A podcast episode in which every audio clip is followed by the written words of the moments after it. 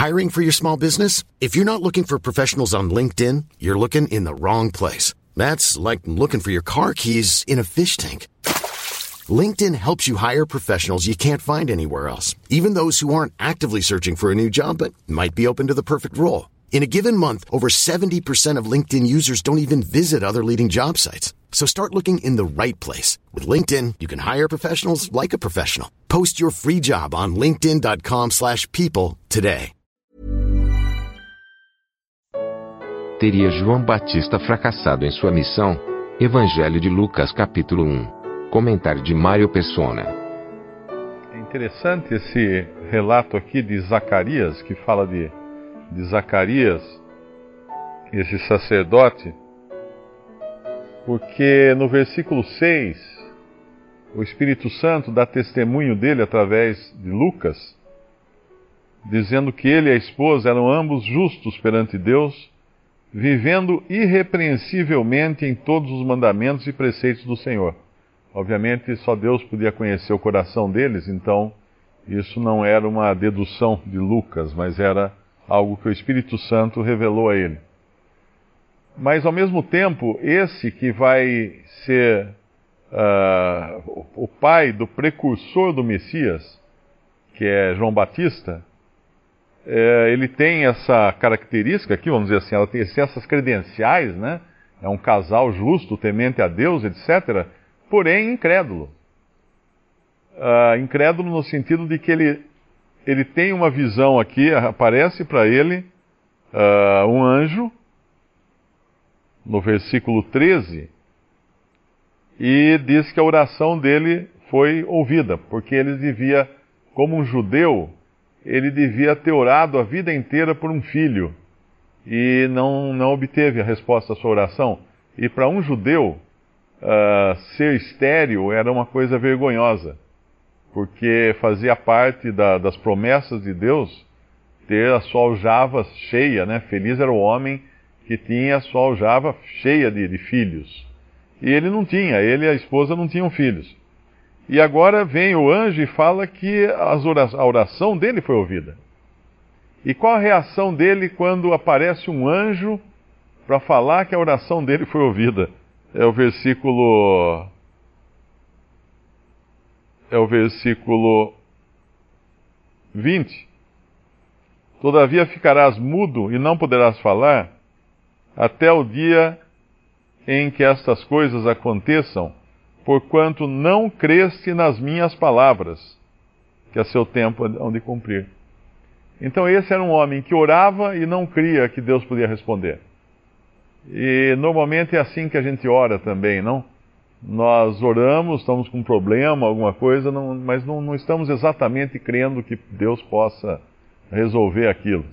A gente acaba orando mais por, por costume do que por fé quando a gente vê a, a, o que acontece com ele, que ele fica mudo.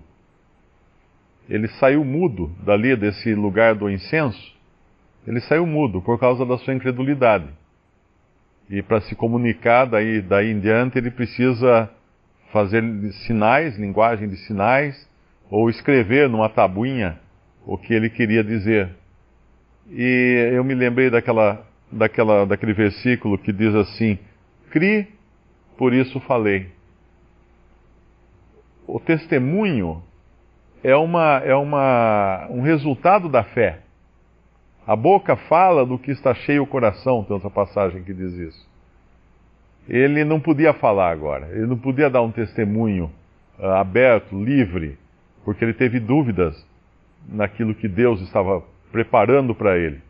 Ah, ele não só levou um enorme susto, e imagina, ele estava num lugar que ele estava sozinho, esse lugar do incenso, não tinha mais ninguém lá dentro. Toda a multidão do povo estava fora, no versículo 10, e lá estava Zacarias sozinho, e de repente aparece um anjo para ele. E se fosse só um anjo aparecer, ainda já era um susto grande.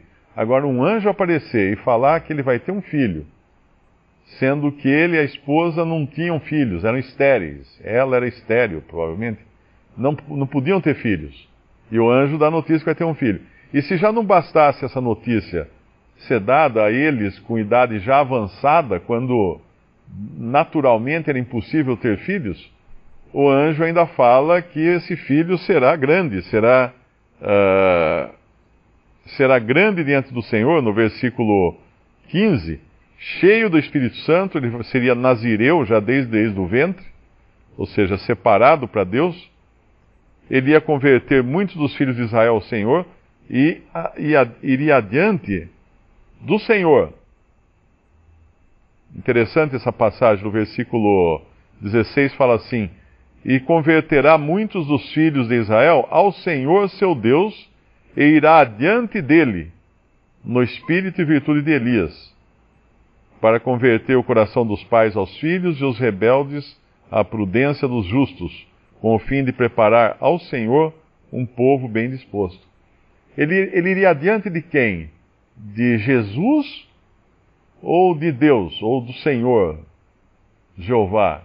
É do mesmo porque é para isso ele veio. Ele veio para anunciar a chegada daquele que era o Messias para Israel, que é o Filho eterno de Deus, que é aquele que viria como Deus e homem, e obviamente ele agora não vai acreditar nisso, porque a mulher já está de idade, idade avançada, ele já está velho, no versículo 18, e no entanto o anjo fala: Eu vim trazer essas boas notícias para você, essas alegres novas. Esses dias eu recebi uma pergunta de alguém, uh, ele perguntava se João Batista teria falhado na sua missão. E ele perguntava isso porque João Batista foi preso e decapitado. Então a conclusão lógica dele é que isso foi porque ele falhou na sua missão e era como se fosse castigado por isso. E eu fiquei pensando, depois eu até respondi, eu falei, olha, é claro que ele não falhou, porque ele veio anunciar a chegada do Messias. Ele fez isso. Ele foi o arauto da, que veio antes, o precursor do Messias. E ele é chamado do maior profeta, que não houve um profeta maior que ele. Uh, obviamente, antes do, do, reino, né? Mas eu daí eu fiquei pensando como é a, o raciocínio humano na cristandade hoje, que está muito, muito impregnado isso, que é a ideia do sucesso. Então a ideia de que, não, se ele morreu numa prisão decapitado, então realmente ele não foi bem sucedido. Ele, ele falhou na missão dele. Eu respondi, até dei o exemplo dos apóstolos. De todos os apóstolos, só teve um que morreu de velho, de idade avançada, que foi João. Os outros todos morreram supliciados, ou decapitados, ou crucificados, ou apedrejados, ou, ou furados com uma espada. Ah, então, na visão dos homens, e principalmente na visão dos religiosos da prosperidade, todos os apóstolos foram perdedores. E essa seria também a visão do mundo, né? Porque o mundo não considera um homem de sucesso alguém que termina a sua vida numa masmorra lá em Roma, uh, sofrendo e sendo condenado à morte. Esse é um perdedor aos olhos do mundo. Mas Deus veio chamar perdedores. Deus sempre usou perdedores. É só nós lermos que no Antigo Testamento os profetas, o que eles passavam, é, eram perdedores. E quando Deus chama Zacarias, ele é um, Zacarias é um perdedor aos olhos do judaísmo. Um casal uh, estéreo, não, não, é, não é concebível isso aos olhos do, do judaísmo. Então, uh, o próprio Senhor Jesus é um perdedor aos olhos da humanidade. Porque a última vez que os homens incrédulos viram o Senhor Jesus foi morto, sendo seu corpo tirado de uma cruz e sepultado.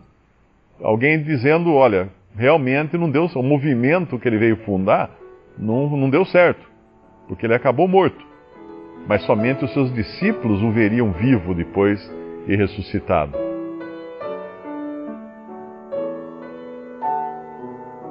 Visite respondi.com.br.